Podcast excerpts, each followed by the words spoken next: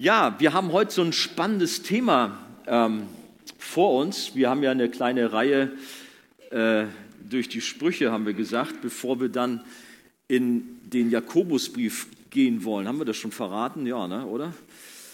Kommen wir vom Hebräerbrief zum Jakobusbrief, aber zwischendurch so ein paar Predigten über Sprüche. Und da sind wir heute bei Sprüche Kapitel 16 angekommen. Ähm, Thema Souveränität Gottes ist ein heißes Eisen. Manch einer mag vielleicht hinterher zu mir sagen, oha, jetzt hast du mein ganzes Gottesbild erschüttert. Ich will mich dem gerne stellen, aber ich will euch auch einladen, gut zuzuhören oder auch mitzuschreiben. Ihr könnt auch gerne mein Skript haben, sodass man manche Bibelstellen noch mal ein bisschen nachlesen kann. Sprüche 16,9 könnt ihr sonst mal aufschlagen. Das heißt, ich habe es auch hier gleich abgedruckt. Da steht, des Menschen Herz erdenkt sich seinen Weg, aber der Herr allein lenkt seinen Schritt. Des Menschen Herz erdenkt sich seinen Weg, aber der Herr allein lenkt seinen Schritt. Klare Ansage. Es ist überschrieben, Gott hat alles geplant, alles groß geschrieben. Wirklich alles hat Gott geplant. Ich denke, für einen Menschen, der an Gott glaubt, der sich von ganzem Herzen Christ nennt, dürfte es kein Problem sein, auch zu akzeptieren, dass sein Gott ein allmächtiger Gott ist. Amen. Das sagt einer zumindest, der glaubt es. Ich hoffe, dass ihr alle, auch wenn ihr ein bisschen schüchterner seid, aber dass unser Gott allmächtig ist, dass er souverän ist. Das heißt, er ist der Herr, er bestimmt über alles. Er ist der Souverän, so der Regent über die ganze Welt. Haben wir von übrigens auch gesungen und haben es, glaube ich, auch ja, mit Leidenschaft auch gesungen. Nicht irgendwie so mit so einem Zeichen hinten, ich meine das gar nicht ernst oder so. Er ist der Schöpfer des ganzen Universums. Das heißt schon was. Unser Gott hat nicht nur irgendwie etwas Kleines konstruiert, wie so ein Handwerker, der ganz stolz drauf ist, irgendwie einen Tisch gebastelt zu haben, sondern unser Gott hat das ganze Universum gemacht. Wow. Aber was bedeutet das eigentlich, dass Gott der Herr ist, dass er der Schöpfer ist, dass er souverän ist, dass er alles in seiner Hand hält? Was bedeutet das? Manch einer, wer darüber ein bisschen näher drüber nachdenkt, der bekommt es ein bisschen mit der Angst zu tun. Ist mir immer wieder begegnet. Dass Leute dann irgendwie Sorge haben, aber was ist mit mir? Ich will doch auch so ein paar Sachen in meiner Hand haben. Es kann doch nicht angehen, dass Gott alles, wirklich absolut alles in seiner Hand hält und alles plant und macht und tut. Und ich, ich möchte doch auch irgendwie eine Bedeutung haben hey, habt keine Angst davor, dass Gott alles in der Hand hält. Darüber dürfen wir uns wirklich nur freuen. Ich glaube, ich habe es doch heute in meiner Rundmeldung an euch in einem kurzen Satz geschrieben, dass es kein Grund zur Angst ist, sondern ein Grund zur Freude ist. Wenn unser Vater im Himmel, unser Papa, wir dürfen Papa zu ihm sagen, wenn er die absolute Kontrolle hat, warum dann noch Angst haben? Oder irgendwie so ein mulmiges Gefühl, sondern dann kannst du dich wirklich entspannt in seine Arme fallen lassen, weißt dich geborgen bei ihm und weißt, hey, er hat die Kontrolle. Mir kann nichts passieren. Ich bin nämlich sein Kind. Und wenn mein Dad alles in seiner Hand hält, hey, was soll da noch passieren? So wie so ein kleiner Junge, ihr habt die Geschichte vielleicht schon mal erzählt, der auf dem Schiff war bei einem riesengroßen Sturm. Alle Leute waren richtig am Bibbern, grün im Gesicht, ganz voller Angst und haben vielleicht auch gekotzt vor Seekrankheit. Aber dieser kleine Junge ganz entspannt hat gespielt, sodass sie ihm erstaunt gefragt haben, hey, hast du keine Angst, dass unser Pott hier nicht untergeht? Warum? Mein Papa ist der Kapitän. Und so darf es auch für uns eigentlich der Punkt so sein. Unser Papa ist der Kapitän dieser Erde.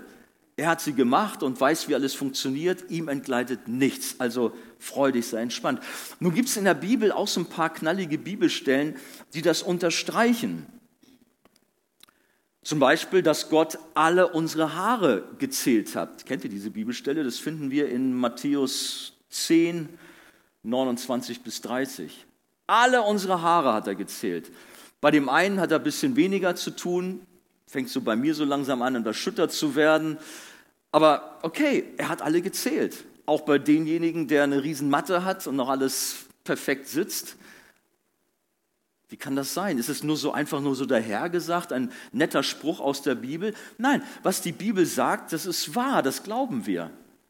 Gott ist viel mächtiger und viel größer als der leistungsstärkste Computer unserer Welt, der auch alle möglichen Informationen speichern kann, wo man überhaupt nicht denken kann, dass sowas möglich ist. Wie viel mehr ist Gott? Also er hat alle unsere Haare gezählt. Das kannst du dir auch weiterspinnen. Wenn er die Haare gezählt hat, dann weiß er auch alles mögliche andere über mich. Kannst du sicher sein, dass nichts vor ihm verborgen ist. Dann sagt die Bibel auch, dass kein Spatz vom Himmel fällt ohne den Willen des Vaters. Habt ihr auch mal von dieser Bibelstelle gehört? Aber Gott, was gehen dich da die Vögel an? Da gibt es so viele Millionen von Vögeln. Aber sagt die Bibel, nicht ein Spatz oder ein Vogel fällt vom Himmel ohne den Willen des Vaters. Auch zu finden in dieser Passage Matthäus 10, 29, 30. Das kann man nur noch ein bisschen weiterspinnen. Wenn Gott quasi bestimmt, welcher Spatz vom Himmel fällt, dann, darf ich das mal so sagen, gibt er auch die Erlaubnis, welche Fliege gerade wo rumfliegt? Oder fange ich jetzt an, so ein bisschen kleinkariert zu werden oder wunderlich? Aber es ist für mich keine Schwierigkeit. Ich bin da sehr kindlich und kann mich da gut reinversetzen. Hey, wenn er der Schöpfer des ganzen Universums ist und wenn er unsere Haare gezählt hat, wenn er bestimmt, welcher Vogel wann vom Himmel fällt, dann auch bei der Fliege, was weiß ich, bei der Laus, bei sonst was, den kleinsten Tieren, bei den größten sowieso. Er lenkt die Zugvögel, die Wale, die kreuz und quer übers Meer. Wer hat ihnen das gesagt? Wer hat ihnen das eingegeben? Gott, der Schöpfer, hat gesagt. Und sie finden das sogar wieder Manchmal interessant, ne, dass der Storch genau das Nest wiederfindet, wo er doch eigentlich tausende von Kilometern in Ägypten gerade noch gewesen ist. Der hat GPS, alles wunderbar und findet seine Stelle wieder. Verfliegt sich nicht. Müsstet mich da manchmal sehen, wenn dann im Auto das alles nicht so funktioniert. Dann staune ich nur, wie das die Tiere alles so machen. Gott bestimmt sogar, das steht in Sprüche 16, Vers 33, wie die Würfel fallen. Also nicht, dass Gott für Glücksspiele ist, versteht mich nicht falsch. Aber diese Bibelstelle drückt aus, da sind Leute, die, die würfeln oder, oder wollen per Los irgendetwas entscheiden. Und diese Bibelstelle drückt aus, Gott bestimmt, wie die Würfel fallen, wie das Los sein soll. Was heißt das? Ja, ich meine, ganz einfach eigentlich. Das heißt zum Beispiel, dass wir haben dieses Jahr Wahl, dass Gott bestimmt, wer die Wahl gewinnt. Gar keine Frage. Natürlich machen wir unser Kreuz, die wir wählen dürfen und äh, nehmen unsere Verantwortung als Staatsbürger wahr. Aber wir dürfen letztlich wissen, dass Gott entscheidet, wer das Sagen hat in unserem Land und wer nicht. Gott bestimmt auch, wer die Champions League gewinnt. Ich habe mich ja so darauf gefreut, dass Bayern München das vielleicht wieder machen darf, aber dann war ich da bei David und habe da mit ihm zusammen, und er war für Real Madrid, Skandal eigentlich. Wie kannst du nur für Real Madrid waren? Und Real Madrid hat gewonnen und auch die Champions League gewonnen. Aber wenn ich das so runterbreche, dass Gott das so bestimmt, dann habe ich auch kein Problem, sagen, okay, dann Gott, dann hast du auch bestimmt, dass Real Madrid Champions League Sieger wird. Dann ist es eben so. Und dann wird eben nächstes Jahr wieder Bayern München. Äh, wieder ist gut. Nein, aber ich will es nicht profan machen, aber, aber versteht, wenn, wenn wir sagen, Gott regiert alles und die Bibelstellen uns das auch deutlich machen, dann ist da auch mit alles gemeint. Auch deine kleine Welt, die sowieso, wo du denkst, oh, ich, wie kriege ich das alles gebacken, wie wird das alles werden? Gott hat alles in der Hand. In Sprüche 21, Vers 1, dort lesen wir, dass Gott die Herzen der Menschen wie Wasserbäche lenkt. Ich habe das manches Mal als kleiner Stöpsel so aus Spaß gemacht, dass ich äh, irgendwie, kennt ihr vielleicht auch am Strand, dass man dann irgendwie so Kanäle gebaut hat und da konnte man nach Herzenslust irgendwie so seine Wasserströme selber lenken und leiten. Oder wenn du irgendwo vielleicht außerhalb von Hamburgs wohnst, hast einen Bach in der Nähe, hast vielleicht dann auch schon deinen Spaß gehabt. Staudämme gebaut und dergleichen mehr. Kinderkram. Aber so wie Bäche vielleicht umgelenkt werden oder so, so lenkt Gott unsere Herzen, sagt diese Bibelstelle. Er greift ein und beeinflusst Menschen und leitet sie so, wie er sich das vorstellt. Er hat einen Plan. Sein Ratschluss, sein Plan geschieht in dieser Welt, gemäß seines freien Willens. Das geschieht mit der gesamten Schöpfung, mit dem gesamten Universum, mit den kleinsten Dingen wie mit den größten Dingen. Und da ist die Frage, ob das dir wirklich bewusst ist, ob du schon mal so tiefergehend drüber nachgedacht hast. Ich meine, irgendwo, ich weiß, stoßen wir an Grenzen auch, wenn wir so über alles Mögliche nachdenken. Aber das ist auch ein Thema, wo wir wirklich auch mal drüber nachdenken sollten, um auch unser Gottesbild vielleicht auch richtig zu haben. Um auch die Zusammenhänge zu verstehen, wie funktioniert unsere Welt, wie funktioniert mein Leben und auch darin zur Ruhe zu kommen. Denn manch einer ist schon aufgeregt, wie wird es werden mit meinem Studium? In meiner Familie sieht alles so chaotisch aus. Aber wenn du weißt, du bist in Gott geborgen und ihm entgleitet nichts, dann darfst du viel entspannter sein. Auch in manchen Herausforderungen in deinem Leben. Gott hat die Kontrolle. Kommen wir zum ersten Punkt, das war mehr eigentlich nur die Einleitung. Plane dein Leben, aber. Plane dein Leben, aber. Wir haben gelesen, das Menschenherz erdenkt sich seinen Weg. Aber. Machen wir erstmal Schluss. Und es ist auch gut, dass jeder Mensch sich Gedanken macht über sein Leben. Das gehört sich so. Nicht alles sich selbst zu überlassen, man lebt in den Tag hinein, sondern dass man Verantwortung übernimmt und seine Zukunft in die Hand nimmt. Man plant seinen beruflichen Weg mit Schule, anschließendem Studium, der beruflichen Ausbildung, man gibt sich Mühe, man macht das alles, ist klar. So gehört sich das. Man baut sich eine Existenz auf, indem man sich überlegt, was man sich anschafft, wofür man spart, angefangen beim Smartphone, dann über dem ersten Auto vielleicht, bis hin zur Eigentumswohnung oder Haus, was weiß ich, was man sich dann so alles so anschafft und wie man sich so seine Existenz aufbaut. Ist doch klar, so macht man das des Menschen Herz erdenkt sich seinen Weg. Ja, ich hoffe, dass du das tust, dass du mit ganzem Herzen dabei bist und dass du gut planst. Und dann natürlich auch die spannende Frage, die auch gerade jüngere Leute natürlich angeht, was ist es mit einer Partnerwahl? Klar, das beschäftigt auch so viele in diesen Tagen und nicht nur in diesen Tagen. Es gehört zur Jugendarbeit mit dazu. Wer wird es sein? Mein Mann, meine Frau. Hm. Man kommt auch hierher nicht nur um Gottes Wort zu hören, sondern um einander näher kennenzulernen, um auch Beziehungen zu pflegen. Klar, das gehört auch dazu. Und überall heißt es, den Verstand einzuschalten. Bei der Berufswahl genauso wie auch bei der Partnerwahl, dass man natürlich überlegt, was tue ich? Passt das alles? Macht es Sinn? Stimmen die Eckdaten, die Grundlagen? Kann ich mir das für mein Leben vorstellen? Ist das im Einklang mit dem Wort Gottes oder widerspricht es dem?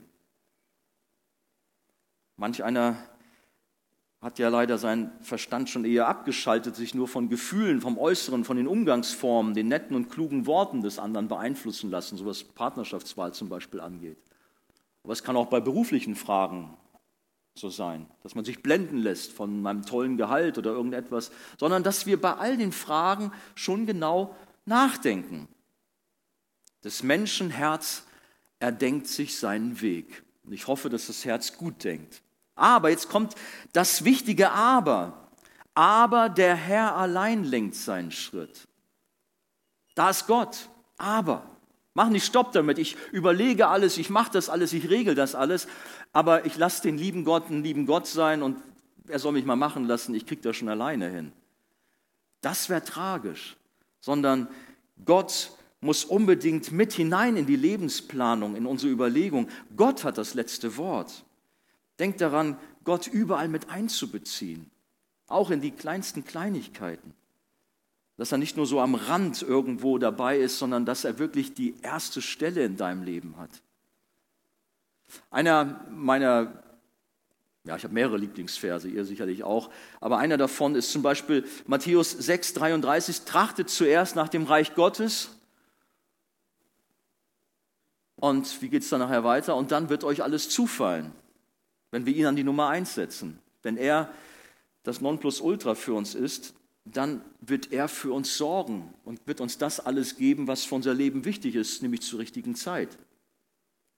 Das sollten wir beherzigen. Trachtet zuerst nach dem Reich Gottes und nach seinem Reich.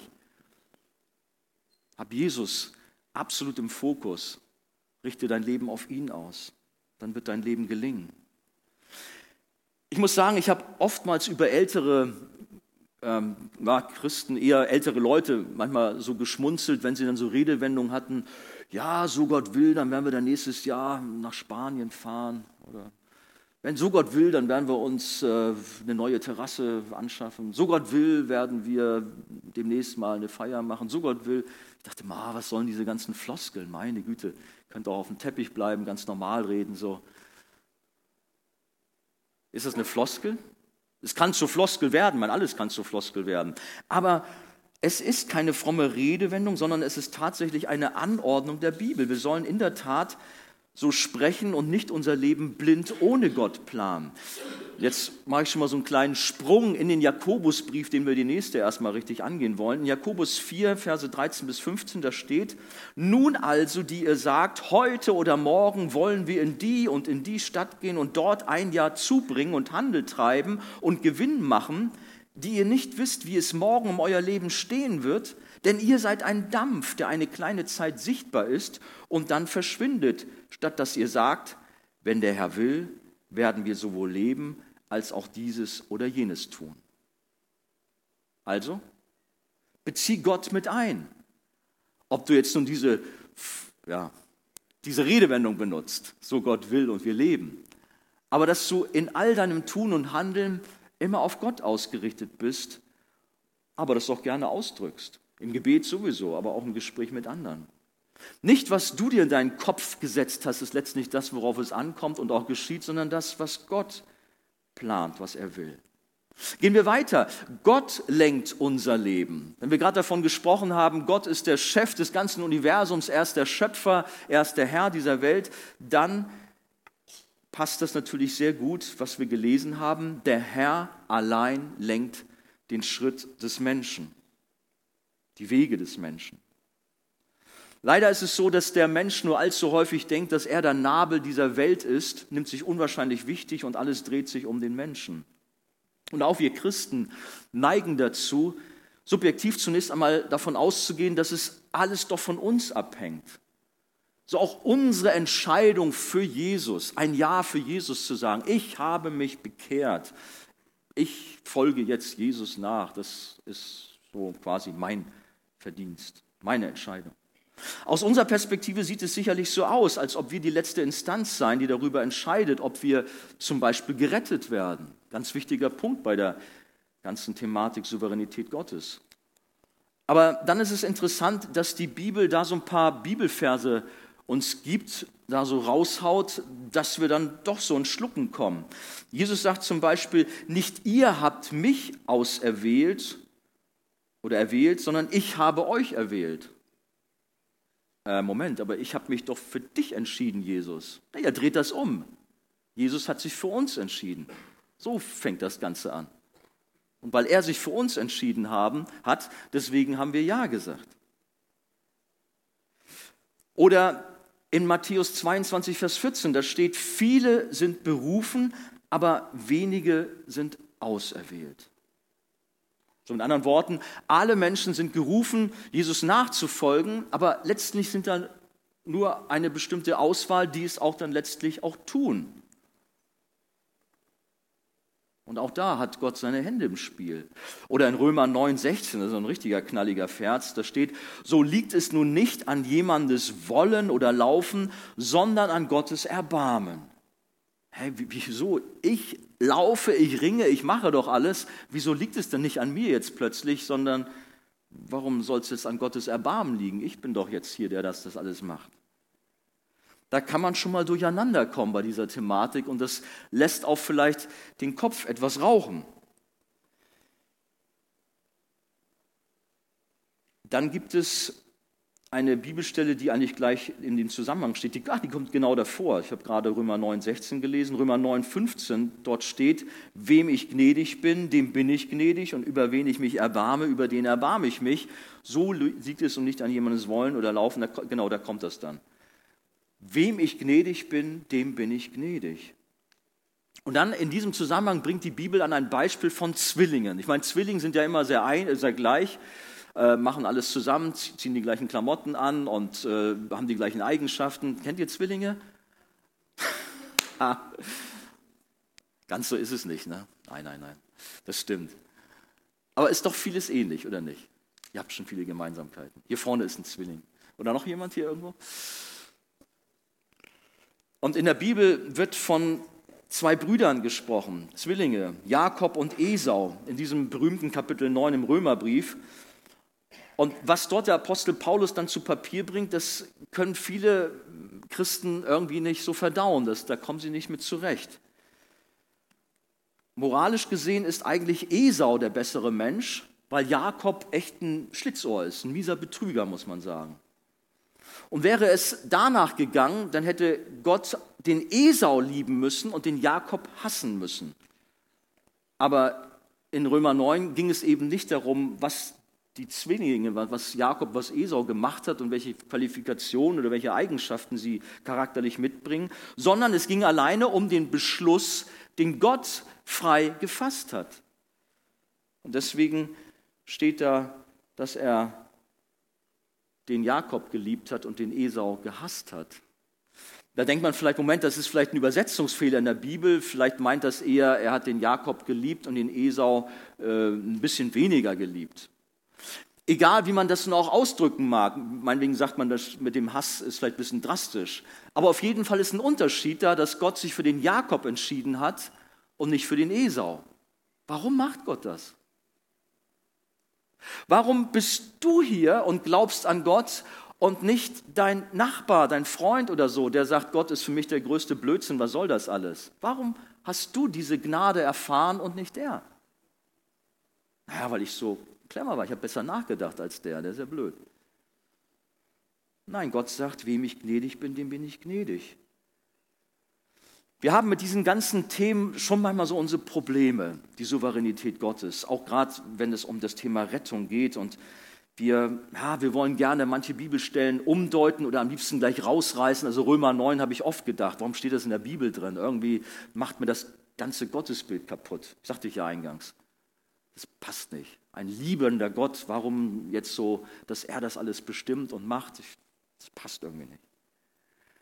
Und irgendwie meinen wir dann, dass wir Gott vielleicht was vorschreiben müssten, dass wir sagen müssten, Gott, so und so ist Gerechtigkeit, aber nicht so, wie du das da machst. Das, das geht nicht. In Daniel 9, 14 steht, denn der Herr, unser Gott, ist gerecht in allen seinen Werken, die er tut. Basta. Wir mögen manche Bibelstelle nicht so ganz verstehen oder sie mag uns vielleicht irgendwie wehtun oder Schwierigkeiten bereiten. Aber Leute, lasst sie stehen fangt nicht an, jetzt mit Gott zu hadern oder zu rebellieren oder irgendwie zu sagen, diesen Gott will ich nicht haben. Wenn das in seinem Wort drin steht, dann ist das sein Wort, dann ist das die Wahrheit. Es ist ein Zeichen von Stolz und Überheblichkeit, aber nicht von Demut vor Gott, wenn wir die Bibel umdeuten wollen, sondern damit, damit sie in unsere Vorstellung reinpasst. Das Thema Souveränität Gottes ist eine Riesenschwierigkeit für so viele Menschen das ist für sie fast nicht zu ertragen mitunter. Also ich meine jetzt nicht nur Menschen, sondern Christen. Christen haben echt Probleme damit. Ich weiß nicht, ich habe öfters von Leuten gehört, ich habe das Thema auch gerade in Kaiserslautern bei einer Konferenz gehabt. Da kam auch jemand zu mir und sagte, ja, was du eingangs gesagt hattest bei der Thematik, war so ein ähnliches Thema, ähm, dass man sich warm anziehen soll und dass man sich vielleicht fühlt, als wenn man den Boden unter den Füßen weggezogen bekommt. So geht es mir jetzt. Ich habe gedacht, ich regel das alles. Ich bin derjenige, der alles in der Hand hält. Und, und Gott gibt vielleicht noch so ein Sahnehäubchen, seinen Segen obendrauf. Aber jetzt habe ich anhand der Bibel begriffen, Moment, ich habe gar nichts in der Hand. Ich stehe mit leeren Händen, da ist es Gott, der alles lenkt und leitet. Dann kommen natürlich auch so Fragen, ja, wenn Gott wirklich alles bestimmt, dann äh, was habe ich denn als Mensch überhaupt noch zu melden? Dann äh, bin ich ja auch gar nicht, bin ich ja unschuldig. Dann soll der liebe Gott mal zusehen, wie er das alles macht. Paulus hatte diese Kritik auch irgendwie gehört und wusste um diesen Zwiespalt und erklärt in äh, Römer 9, die Verse 19 bis 21, man wird mir jetzt entgegenhalten, warum zieht er, also Gott, uns dann noch zur Rechenschaft? Dem, was er beschlossen hat, kann sich ja doch niemand widersetzen. So, was bildest du dir ein? Du bist ein Mensch und willst anfangen, mit Gott zu streiten? Sagt etwa ein Gefäß zu dem, der es geformt hat, warum hast du mich so gemacht, wie ich bin? Hat der Töpfer nicht das Recht, über den Ton zu verfügen und aus ein und derselben Masse zwei verschiedene Gefäße zu machen? Eines für einen ehrenvollen Zweck und eines für einen weniger ehrenvollen Zweck? Okay, weiß nicht, kennt ihr so, so einen Bibeltext? Habt ihr das schon mal auf euch wirken lassen? Das sagt im Grunde, wir sind nur so ein Klumpen Matsch, Ton in der Hand des lebendigen Gottes und er formt und macht mit uns etwas, wie er es möchte. Und das ist so ein Punkt, wo dann sind wir dann getroffen, Moment, äh, ich bin doch auch wer, ich habe studiert, ich habe also schon eine gute Ausbildung und bin schon clever, also so ganz kann es ja nun auch nicht sein. Wie es auch mit meinem freien Willen, da kommen wir gleich noch zu. Aber die Bibel ist voll davon. Matthäus 20, 15 ist es mir nicht erlaubt, mit den meinen zu tun, was ich will. Oder Daniel 4, 32, Gott macht's, wie er will, mit den Mächtigen im Himmel und mit denen, die auf Erden wohnen. Und niemand kann seine Hand wehren, noch zu ihm sagen, was machst du? Oder in dem Psalm, Psalm 33, 11, doch die Absichten des Herrn haben für immer Bestand. Seine Pläne setzen sich durch, jetzt und in allen künftigen Generationen. Also ich bin christlich so aufgewachsen, also wenn ich nicht will, dann kann Gott sich auf den Kopf stellen. Dann kann er machen, was er will. Ich will ja nicht. Das kriegt er dann nicht hin. So, so bin ich auch so ein Stück weit auch geprägt worden. Ja, Gott ist allmächtig, gar keine Frage. Aber wenn ich nicht will, nee, dann kriegt er mich auch nicht in die Kirche. Aber er wollte. Und plötzlich war ich dann doch in der Kirche. Er wollte und plötzlich war mein Herz doch ihm zugeneigt. Vielleicht warst du ja auch so einer völlig widerspenstig gegen den Glauben. Aber Gott hat dich überwältigt in seiner Kraft und Liebe. Er hat dich nicht irgendwie an den Ohren irgendwie zum Glauben gezogen, aber er hat dich an, seinem, an deinem Herzen gepackt. Du warst vielleicht zuerst widerspenstig, aber Gott hat dich überwältigt. Der Heilige Geist lenkt und leitet unser Leben. Nicht nur die großen Eckdaten der Geschichten, sondern auch die kleinen Kleinigkeiten. Ich meine, da können auch wieder Fragen hochkommen, die so ein bisschen komisch sind. Und ich, ja, ich will es nicht zu profan machen. Es gibt ja Leute, die da wirklich schon fast witzig werden. Was heißt das? Dass Gott auch bestimmt, welche Klamotten ich anziehe oder was ich zu Mittag esse? Weiß nicht, also es gibt jetzt nicht über alles eine Antwort in der Bibel drin. Aber dennoch, ich glaube, ja, das kann so sein. Mal angenommen, es gibt hier einen unter uns, der hat teilweise sehr auffällige Socken. Jona. Gut, nee, fand ich ganz gut letztens. Ne? Hast du heute wieder so auffällige? Lass mal sehen. Hat er? Ne? Nur mal ein Beispiel. Ich sag mal, du stehst vor deinem Schrank und bist irgendwie geleitet, ich ziehe mir jetzt die grellgelben Socken an. Ich meine, was hat Gott damit zu tun? Aber dann bist du in der U-Bahn und weil das so auffällig war, ist da ein Mensch, der gerade irgendwie down ist und traut sich dich anzusprechen. Zunächst mal wegen der Socken vielleicht. Wow, neongelb, cool keine Ahnung. Aber über diesen Weg kommst du vielleicht zum Gespräch über den Glauben und irgendwie dieser Mensch wird gerettet. Nur mal so konstruiert. Versteht ihr, was ich meine? Dass Gott also dich auch lenkt, irgendetwas an deinen Klamotten zu tun, anzuziehen, was dann Auswirkungen hat. Oder dass er dich leitet, auch beim Mittagessen. Du wolltest eigentlich unbedingt den Döner essen, aber Gott hat dein Herz umgelenkt, bloß nicht das zu essen, weil danach hättest du Durchfall gehabt, also hättest du lieber den Salat und so. Keine Ahnung. Wie gesagt, ich will es nicht zu profan machen, aber will uns doch Mut machen, darüber nachzudenken und auch zu wissen, dass Gott überall seine Hände drin hat. Aber was ist nun mit unserer Sünde, fragst du vielleicht? Ist die Sünde auch Gottes Plan, wenn er alles lenkt und leitet? Und das ist schon ein schwierigeres Thema. Es gibt den amerikanischen ähm, Erweckungsprediger von vor, wann war das, vor 200 Jahren, namens Jonathan Edwards der hat so ein besonderes Bild von der Sonne gebraucht. Er hat gesagt, sie ist Licht und es ist keine Finsternis in ihr. Und doch bringt sie Finsternis hervor. Hä? Die Sonne bringt Finsternis hervor? Ja, wenn sie nämlich untergeht, wenn sich die Sonne zurückzieht, dann kommt die Finsternis. Interessanter Gedankengang. Er gilt auch als Philosoph, der Edwards. Aber genauso ist es mit Gott. Gott ist Licht und in, in ihm selbst ist keine Finsternis und keine Sünde schon gar nicht. Aber wenn Gott sich in seiner Heiligkeit und seiner Wahrhaftigkeit zurückzieht, dann kommt Finsternis, dann kommt Sünde plötzlich dann doch in diese Welt hinein. Gott schafft also nicht aktiv die Sünde im Menschen, sondern sie entsteht durch die Zurückhaltung seines Wirkens. Kommt ihr dann auch mit oder bin ich jetzt zu kompliziert? Ja, also Gott zieht sich zurück, schafft damit Freiraum und Sünde kommt plötzlich in das Leben eines Menschen hinein. Wir haben auch Beispiele aus der Bibel, die das deutlich machen. Da ist zum Beispiel der David, der aus Langeweile auf seinem äh, Dach da rumlatscht und dann die Frau, die sich da badet, gegenüber sieht, gerät in Wallung, die Sicherungen brennen durch, er lässt sie holen und schläft mit ihr und um das Ganze zu vertuschen, lässt er noch ihren Mann umbringen.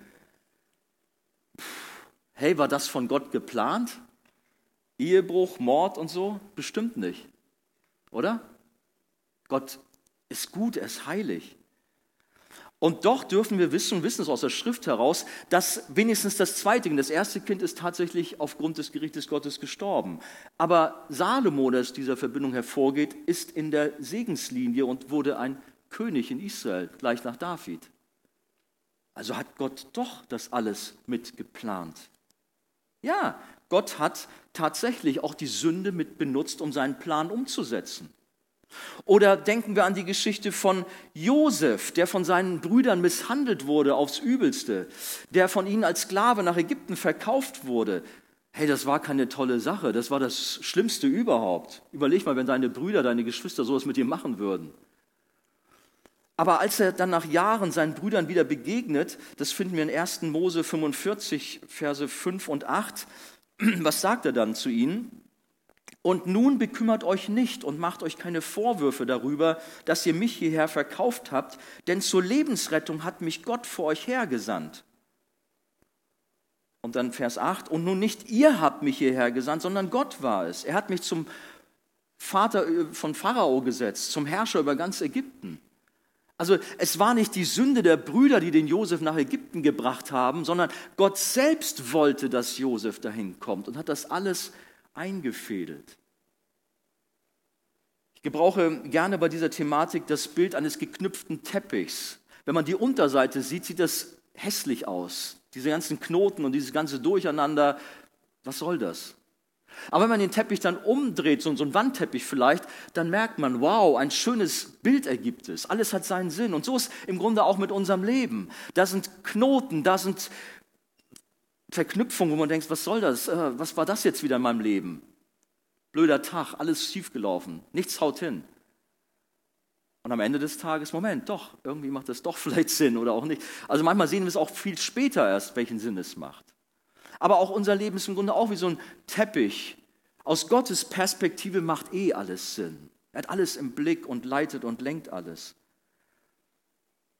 Und auch einer meiner Lieblingsverse, Römer 8, 28, gibt uns Trost, dass alle Dinge uns zum Besten dienen müssen. Das heißt nicht, dass die Verantwortlichkeit des Menschen aufgehoben ist. Wir sehen zum Beispiel das in der Geschichte von Judas, der Jesus verraten hat. Das war von Gott vorherbestimmt, dass Jesus am Kreuz sterben musste. Das hat Gott, der Vater, beschlossen vor ewigen Zeiten. Das war nicht irgendwie Plan B, weil die Sünde in die Welt kam oder sowas. Nein, das war wirklich Beschluss von Gott. Apostelgeschichte 2, 23.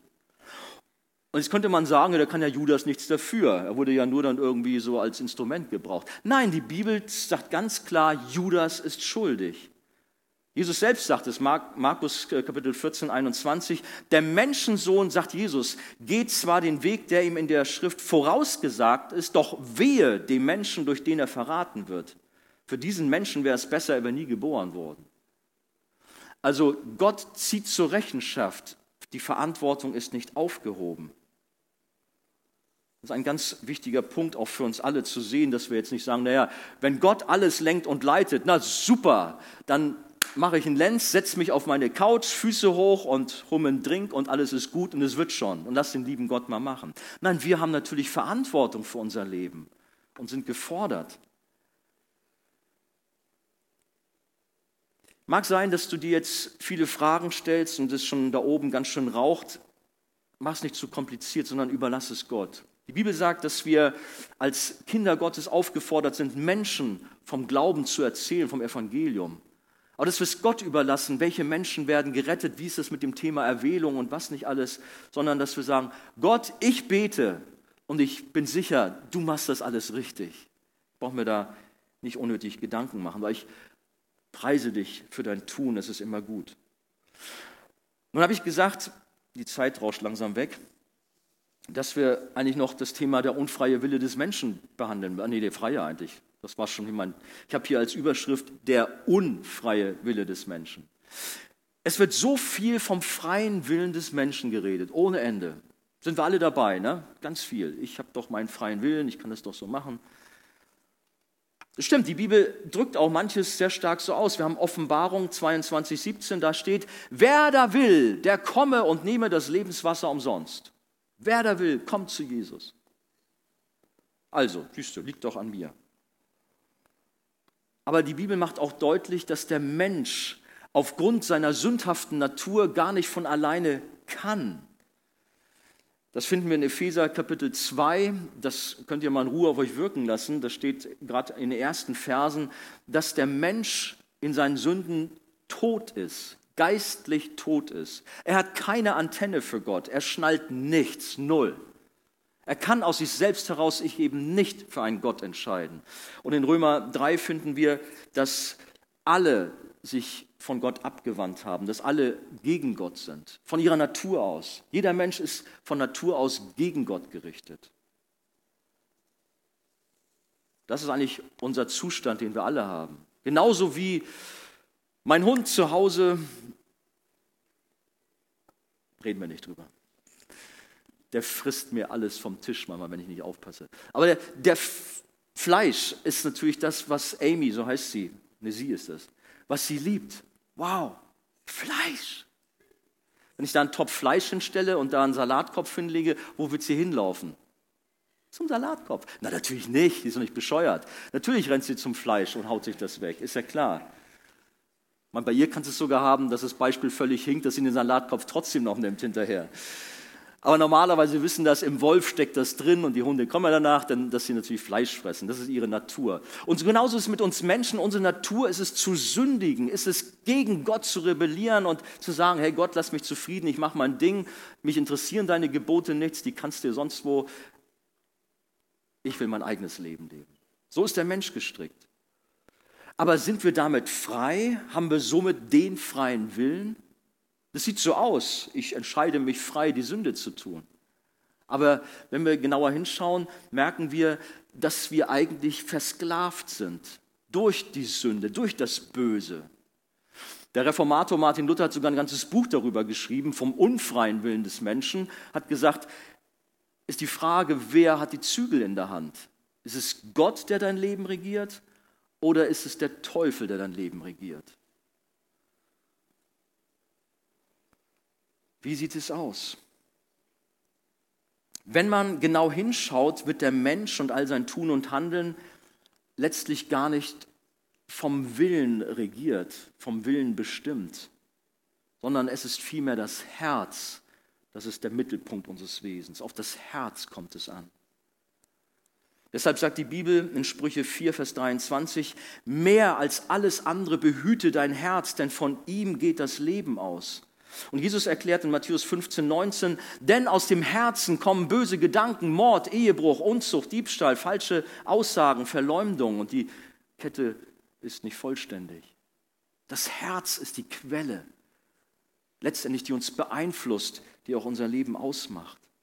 Das Herz ist ausschlaggebend für deine Entscheidung und für dein Sein. Wem gehört dein Herz? Wer wohnt in deinem Herzen? Ist es Jesus? Bist du von neuem geboren? Gehörst du zu ihm? Oder merkst du, dass die Sünde dein Herz regiert, dass letztendlich das Böse dein Leben bestimmt? Aber wir haben schon gesagt, unser Gott regiert alles. Er lenkt die Herzen wie Wasserbäche. Wie gut, dass er auch so vielen von uns dort begegnet ist und das Herz erneuert hat. In Ezekiel finden wir, dass Gott wie ein Chirurg ist. Er nimmt das steinerne Herz der Sünde heraus und pflanzt uns ein fleischernes, lebendiges Herz ein, sagt die Bibel. Oder in Johannes 5, Vers 21 heißt es, wie der Vater die Toten auferweckt und lebendig macht, so macht auch der Sohn lebendig, welche er will. Gott ist souverän, gerade auch beim Thema Rettung. Aber auch damit ist nicht die Verantwortung aufgehoben, sondern Wenn Gott ruft, sollen wir reagieren. Das ist so wie so eine Medaille mit zwei Seiten. Das, die eine Seite der Medaille ist die Souveränität Gottes. Er ist der Herr, er arbeitet in unserem Herzen. Und das andere ist unsere Verantwortlichkeit, dass wir auch zu reagieren haben. Es gibt so ein paar Bibelverse, einer ist mir so ganz besonders aufgefallen, die so beides verknüpfen. Philippa 2, Verse 12 bis 13. Verwirklicht eure Rettung mit Furcht und Zittern. Da wird unsere Verantwortlichkeit angesprochen. Hey, Mensch, gib alles, dass du gerettet wirst. Sei nicht nachlässig, nicht lau, leg dich nicht aufs, auf die faule Haut, sondern gib alles. Aber es geht weiter. Denn Gott ist es, der in euch sowohl das Wollen als auch das Vollbringen wirkt nach seinem Wohlgefallen. Das ist so eine Erst- und eine Zweitursache. Wir reagieren in der Zweitursache aufgrund der Erstursache von Gott, weil Gott etwas an unseren Herzen gemacht hat. Und das gilt für unser ganzes Leben. Gott lenkt und leitet. Wie war es bei der Partnerwahl? Natürlich sollen wir die Augen aufmachen und sollen gucken, passt das alles und den Verstand einschalten, nicht die Sicherung durchbrennen lassen und, und, und. Aber die Bibel sagt, was Gott zusammengefügt hat. Gott fügt Menschen zusammen. Also auch da, wo du traurig bist, dass du noch nicht den richtigen gefunden hast und vielleicht auch schon lange warten musstest, bleib dran. Wisse, dass Gott auch da einen guten Plan für dich hat. Dass er zu seiner Zeit den Richtigen an deine Seite stellt oder die Richtige. Gott fügt zusammen. Wir müssen Verantwortlichkeit des Menschen und die Souveränität Gottes immer aber auch sauber getrennt halten. Es gibt ein gutes Beispiel, was auch die Rettung angeht. Vielleicht habt ihr davon gehört. Das stammt von Graf von Zinzendorf, so ein alter Haudegen aus der deutschen Christenheit. Der hat das so dargestellt, ich komme so an das Himmelstor und da steht vorne drauf, geht ein durch die enge Pforte. Und wenn ich dann durchgegangen bin, in die Nachfolge mit Jesus und mich dann umdrehe und nochmal zurückschaue zur Tür, da steht dann dran plötzlich vor Grundlegung der Welt zum ewigen Leben auserwählt. Vielleicht habt ihr von diesem Bild einmal gehört. Verantwortlichkeit des Menschen, die Souveränität Gottes gehört auf jeden Fall unbedingt zusammen. Aber wie gesagt, das gilt nicht nur bei der Rettung, sondern es gilt auch bei allen anderen Dingen. Du wärst ziemlich falsch gepolt, wenn du denkst, das, was du dir erarbeitet hast, dein tolles Studium, deine Leistung da, das ist dein Verdienst. Oder wenn du irgendwo im Job bist und die Leute, die staunen nur, was du alles für Programme entwirfst und was du für tolle Sachen machst. Ja, ich bin's halt. So bin ich eben.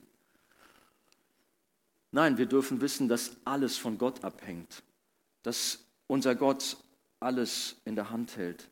Die Bibel sagt in Johannes 3:27, ein Mensch kann sich nichts nehmen, wenn es ihm nicht vom Himmel gegeben ist. Also auch wenn du die größte Granate im Sport bist und Muskeln hast, wo kein anderer rankommt. Gut, du trainierst, toll. Aber auch da darfst du letztendlich Gott die Ehre geben, das sagen, Herr, danke, dass ich gesund sein darf, dass ich auch das alles so von dir bekommen habe. Und auch bei allen anderen Dingen.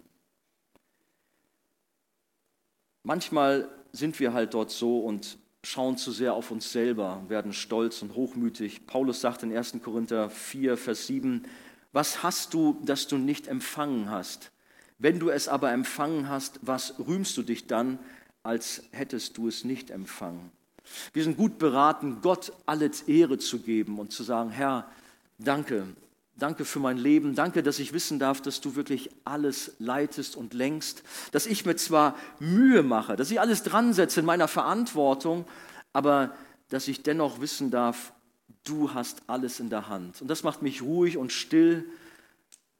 Das hilft mir in meinem Leben auch den Weg zu finden. Sprüche 16 heißt es, wie wir eingangs gelesen haben, des Menschen Herz erdenkt sich seinen Weg aber der Herr allein lenkt seinen Schritt. Lass uns beten.